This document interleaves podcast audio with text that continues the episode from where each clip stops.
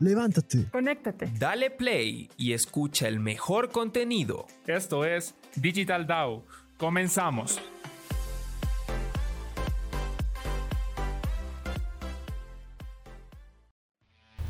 Y bienvenidos a Digital DAO. En esta ocasión estaremos hablando sobre lugares curiosos en Ecuador, como el Parque Jipiro, la Cueva de los Tallos la Mansión La Industria. y lugares tradicionales abandonados en Quito. No se lo pierdan.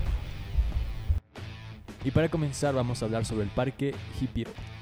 Bueno, este es un parque bastante curioso porque cuenta con distintas manifestaciones arquitectónicas de varias culturas y épocas de la humanidad.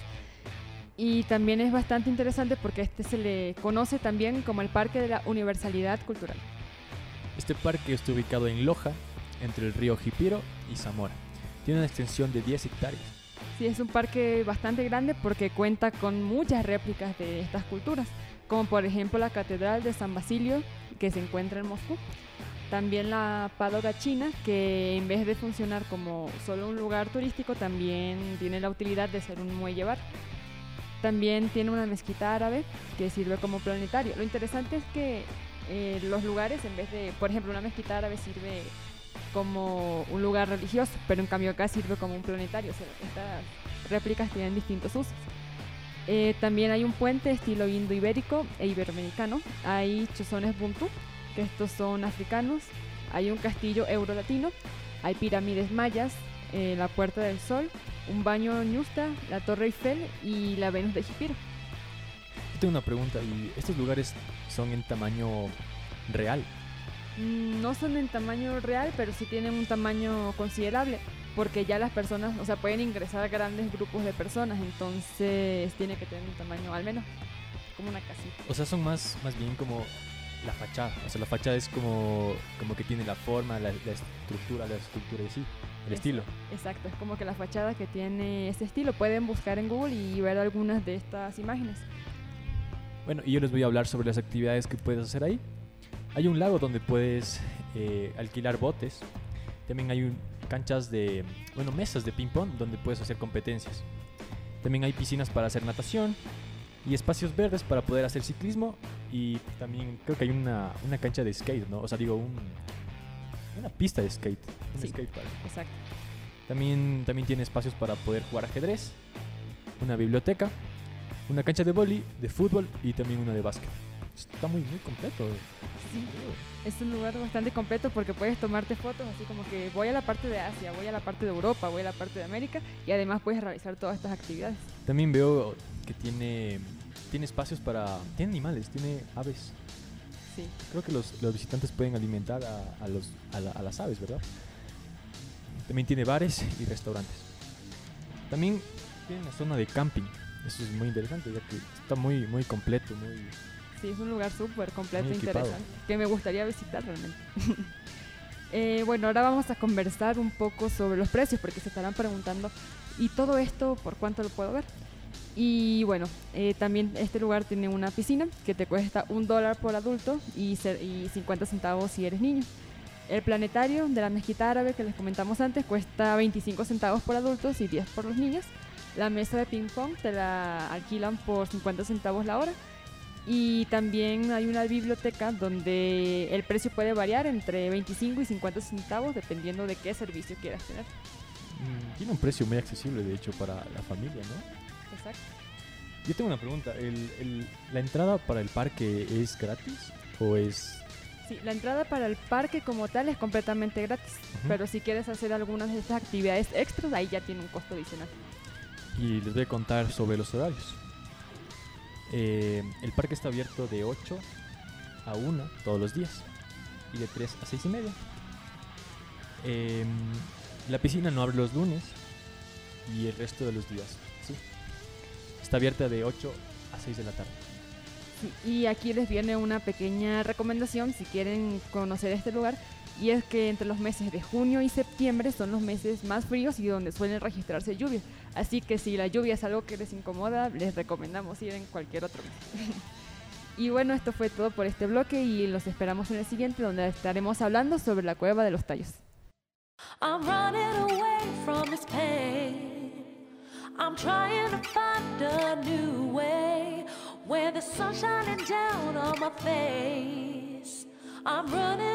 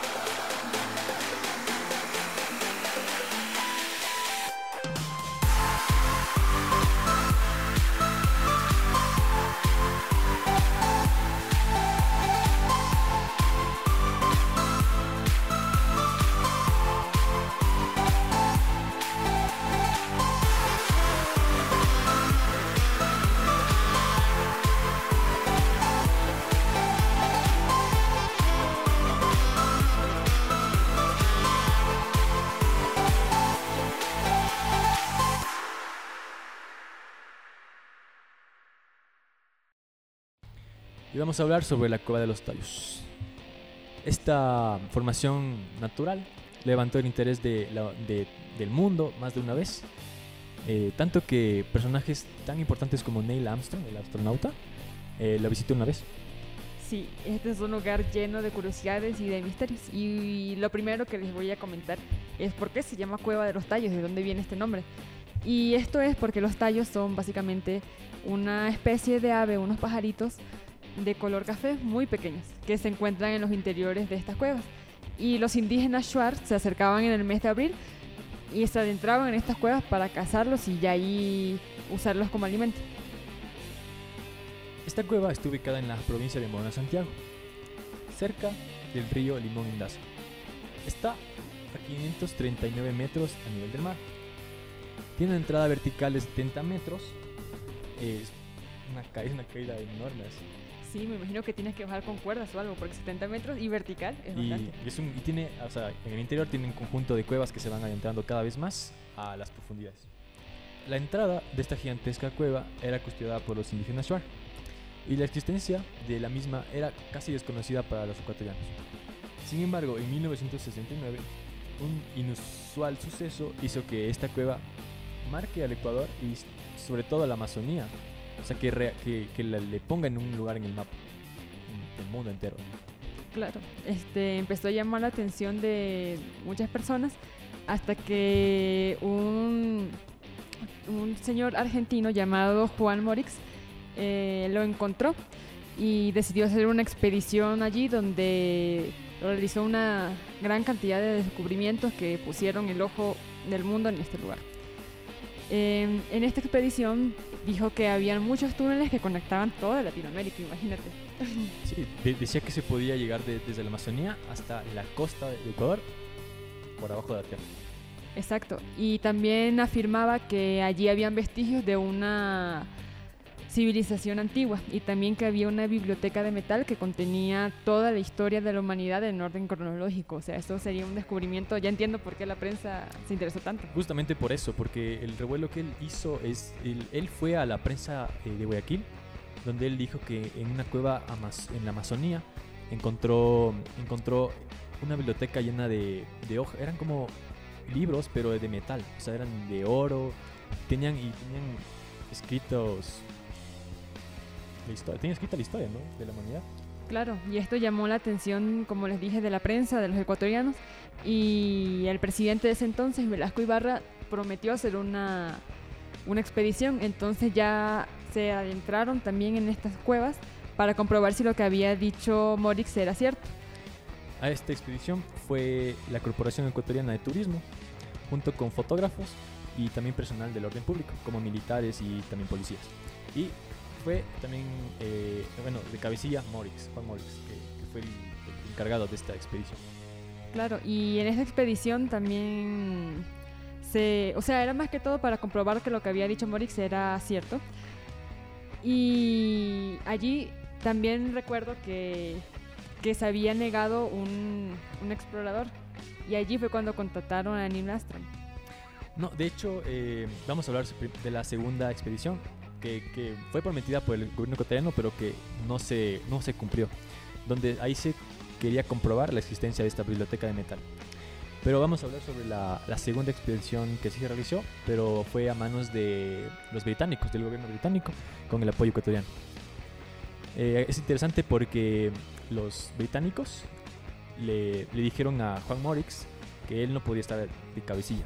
Juan Morris quería estar, eh, quería mandar, o sea, quería como ser el, el- el principal en esta expedición, que fue ya mucho más grande, ya que entraron como 70 personas a la cueva, con equipos, con muchas cosas, militares ecuatorianos, científicos británicos, y bueno, como el gobierno de Ecuador y el gobierno también de, de- mm, británico, de Gran Bretaña, le negaron eh, esta, esta posibilidad. Le ofrecieron el- esa oportunidad a otra persona, que es el famoso astronauta Neil Neil- Armstrong. Neil Armstrong, ajá. Y es curioso pensar que el primer hombre en pisar la luna también estuvo acá en Ecuador, justamente en la cueva de los tallos. Exacto, y por eso también causó un revuelo mundial, ya que decían, ¿por qué una persona tan importante como Neil Armstrong va a venir a, a un país que en ese tiempo tal vez mucha gente ni siquiera conocía de su existencia, ¿no es cierto? Exacto. Y bueno, eh, algo curioso que se encontró en la expedición que realizó Velasco Ibarra fue que vieron que muchas paredes y entradas estaban súper pulidas, súper lisitas. Entonces vieron que esto no era algo natural, sino que tenía vestigios de que fue manipulado o construido por los seres humanos.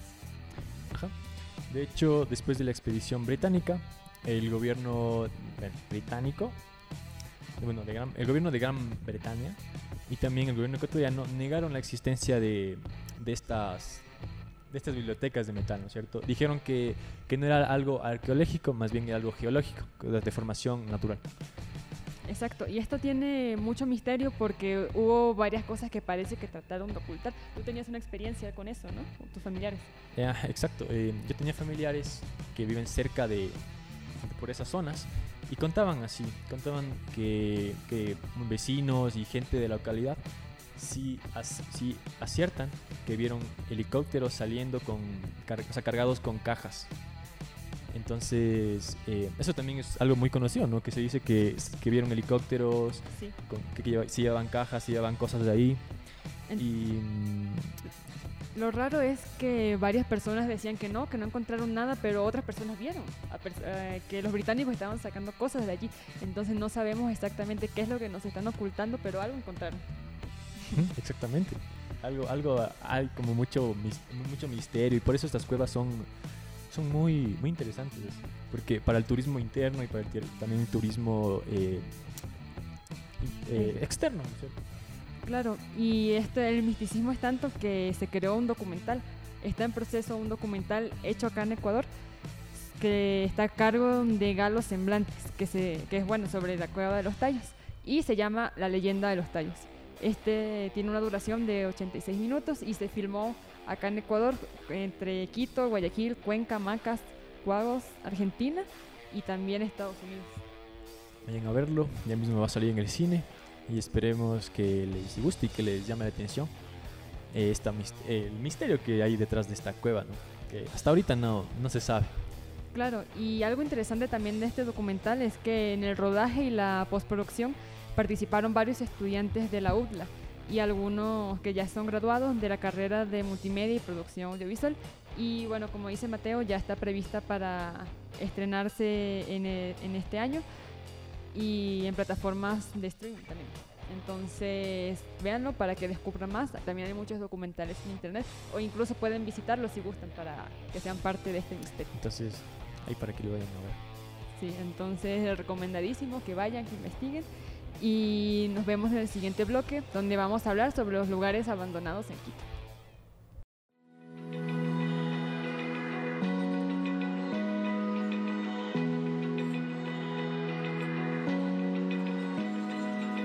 Open eye, feel the waves cut through me. Hypnotized by the sounds I'm breathing in. Hold tight, hold tight,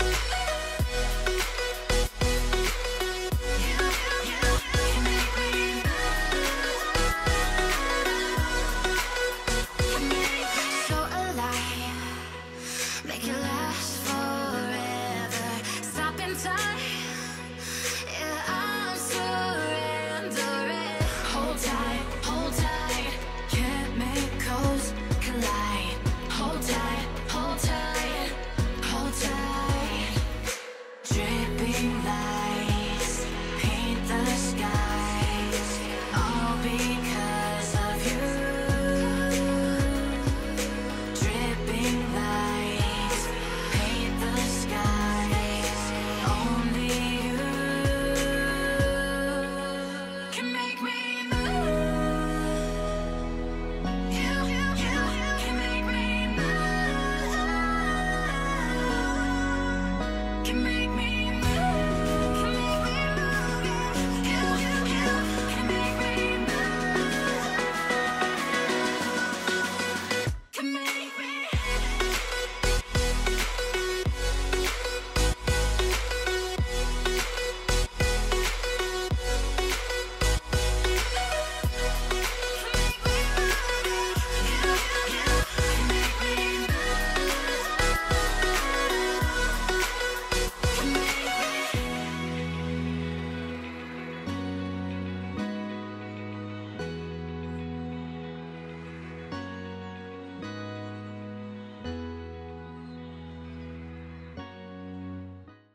continuamos con Digital Down. En esta ocasión vamos a hablar de tres lugares tradicionales abandonados en Quito. Sí, esto es interesante porque estos lugares han sido abandonados por una u otra razón y las estaremos abordando en este momento. Em, porque todos estos tienen un uso actual muy diferente al uso que tenían cuando recién iniciaron. Claro, y darse cuenta que, que estas edificaciones fueron muy famosas en Quito antes de que llegara su- el día de su cierre y su posterior abandono, ¿no? Exacto. Y bueno, el primero de estos son los molinos del censo. Estos se encuentran cerca del playón de la Marín y consta de dos edificaciones. La primera fue creada ah, en el siglo XIX y estos aprovechaban las corrientes del río para moler sus granos. Esto es bastante interesante porque no usaban la energía eléctrica, sino que aprovechaban la misma fuerza del agua. Claro, y, y hay que saber que esta edificación está construida justo a la orilla del río Machangra, donde en el siglo XIX no, no había tanta contaminación y se podía aprovechar esa, esa fuerza ¿no? del agua. Exacto, entonces estaba en un lugar súper estratégico que les ayudaba a hacer estas labores. Em, luego ya se creó una segunda edificación en el siglo XX que en esta tenía dos silos donde se almacenaban las harinas. Son, son como dos tubos enormes donde ahí guardaban la, la- toda la, todo el material que se producía. De hecho, se tiene hasta registros que en su mejor época se lograron, se, se producían 500 quintales de harina al día. Sí, eso es un montón y ya de ahí lo distribuían a diversas provincias de Ecuador, entonces es bastante interesante. De ahí se tiene conocimientos que en el año de 1997 cerró sus puertas por una mala administración. Desde ese entonces eh, quedó en completo abandono y se convirtió en guarida para delincuentes, vagabundos. Sí, claro, este lugar ya como nadie lo usaba, como estaba abandonado, este tipo de personas lo aprovecharon, ¿no? Para usarlo incluso para vivir. Pero muchas veces los, la policía y todos trataban de sacarlo, hasta que en el año 2018 ya se dedicó al turismo negro. Sí, el turismo negro es una propuesta un poco interesante, ¿no? Que se encarga de... de son guías que se hacen en, en lugares que están abandonados o poco inusuales. Y lo interesante de, de esta propuesta es que los, los encargados, los, los que hacen la guía, ¿no? Van disfrazados. Claro, y además de que van disfrazados, eso ya, ya es un plus total. Pero también cuentan historias, o sea, van y a medida que te van recorriendo la zona te cuentan historias y leyendas de cosas que se han originado allí. Ujú. Entonces, ¿hay algún día que ir a visitar? para? Claro, hay que probar. En segundo lugar tenemos a las piscinas del Sena. Esta edificación se encuentra en el suroriente del centro de Quito, por la Rocoleta. Sí, este fue construido en el año de 1815 y tiene un estilo neobarroco. Este lugar está cargado de historia, ya que en la época de la Guerra de la Independencia fue utilizado por el ejército español eh, con fines militares. Sí, y algo muy curioso es que aunque los españoles lo usaban como algo militar para guardar municiones y como punto estratégico, después pasó a ser manos del, del ejército ecuatoriano. O sea, fue un cambio total de bando. No, pero fue, o sea, fue tomado, o sea, fue como que el ejército eh, ecuatoriano lo tomó y tuvo el mismo fin, tuvo el mismo fin de almacenar munición, eh, logística militar, porque estábamos en una guerra. Exacto. Y bueno, em, ya a finales del siglo XX, esta propiedad estaba pasando de dueño en dueño y se, cre- se convirtieron en unas piscinas. O sea, pasó de algo totalmente de guerra a ser algo de entretenimiento. Ajá, esto pasó en 1938, donde pasó a manos del gobierno ecuatoriano, que lo convirtió en un espacio público para el entretenimiento de la ciudadanía. Sí, y además de las piscinas que tiene, también tenía ciertas canchas de fútbol y tenía gimnasios. Era un lugar completo para pasar con la familia. En su época fue uno de los lugares más como top, más modernos que, que había.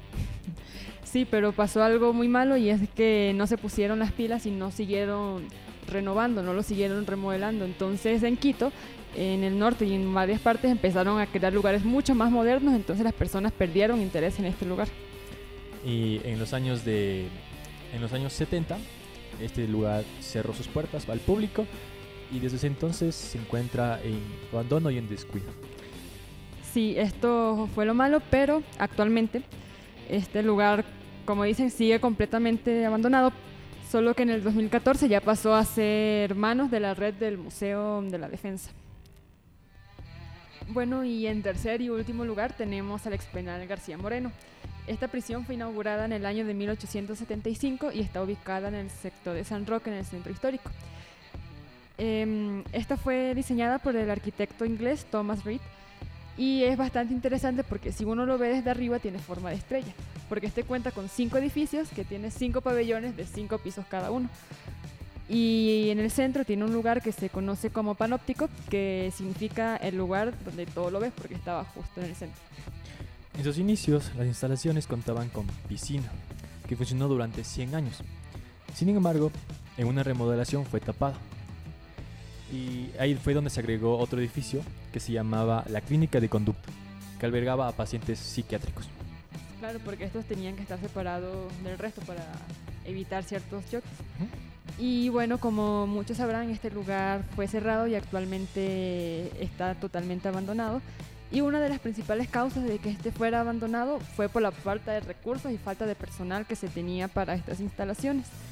Eh, como por ejemplo, la cárcel en cada habitación estaba planeada para que entraran dos personas y llegaron a meter hasta 18. Imagínate lo que es eso. Sí, Sí, las personas vivían súper incómodas, eh, tenían que compartir camas, tenían que compartir baños y no estaban en condiciones para rehabilitarse.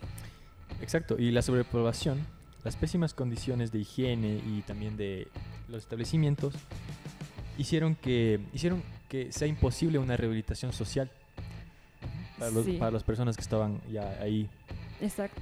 Entonces, por una mezcla de todo esto que le acabamos de contar, por las condiciones, por la sobrepoblación y todo, en el 2014 se dio una orden del gobierno de que este lugar fuera evacuado y los 352 presos que habían en ese lugar fueron trasladados a la cárcel de la Tacunga. Es interesante ya que desde ese punto eh, las instalaciones quedaron abandonadas.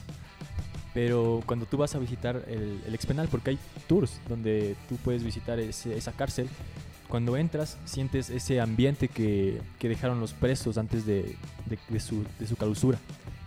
Claro, este, uno ve y dice que están hasta sus ropas, ahí están las fotos de sus familiares, revistas, de todo. O sea, es como si solo sacaron a los presos y todo está igualito. Em, un dato curioso es que en esta cárcel estuvo el expresidente Eloy Eloy Alfaro. Alfaro. Sí, em, ahí te cuentan, o sea, cuando van a hacer el recorrido te muestran la celda donde él estuvo y desde donde fue lanzado. De allí lo lanzaron y ya lo arrastraron hasta su muerte. Entonces es curioso que es bastante antiguo y funcionó hasta el 2014, así que tuvo un largo tiempo de vida este expenal. De hecho, sí, es, es muy interesante la historia que viene cargada. Y pues eso, les decimos que vayan a visitar ese lugar. Está abierto al público, hay tours, eh, es muy interesante. Y pueden ver todos estos que les comentamos, también pueden ver por fuera la forma de estrella que tiene. Y bueno, esto fue todo por este tema eh, y quiero dejarlos con una reflexión de que estos lugares son muy importantes para la cultura y la historia de Quito, por lo que estas edificaciones eh, y anécdotas se han, han perdurado en el tiempo. Y sería bueno que el municipio tomara acciones y restaurara estos lugares para que se tenga un turismo mejor y se conserve la historia. Exactamente. Nos vemos en el siguiente bloque. Levántate. Conéctate. Dale play y escucha Digital DAO. Un espacio único y entretenido para hablar sobre diseño, arquitectura y urbanismo. Te esperamos todos los viernes con una nueva entrega. Únete y disfruta de todo el contenido que solo Digital DAO te puede ofrecer.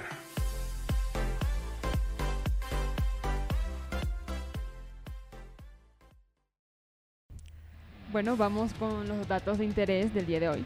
Y es que mientras se grababa un cortometraje en la mansión La Industria, vieron a una persona flotando en uno de los salones a las once y media de la mañana.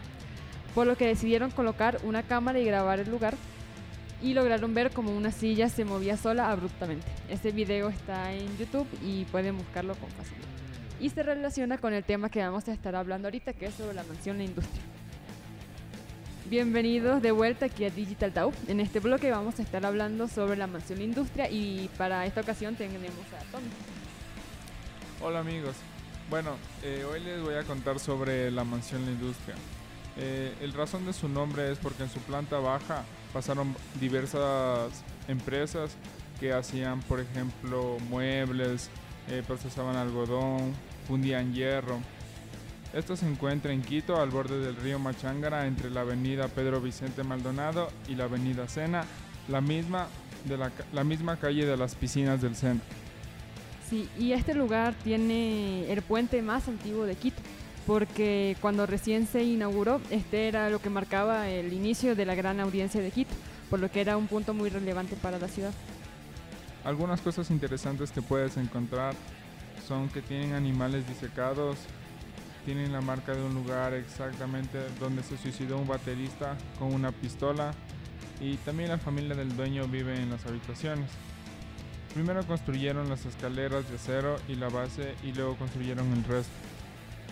Sí, es bastante interesante que este lugar, aunque tiene gran carga, como dicen, de paranormal y sienten que siempre hay distintas cosas. La familia vive acá, pero ellos mismos cuentan que ya están acostumbrados a todas estas presencias, a todos estos ruidos y hasta en uno, uno de los hijos del dueño dice que en su habitación tiene que tener un cráneo y que con ese cráneo ya no le molesta un supuesto espectro que hay allí.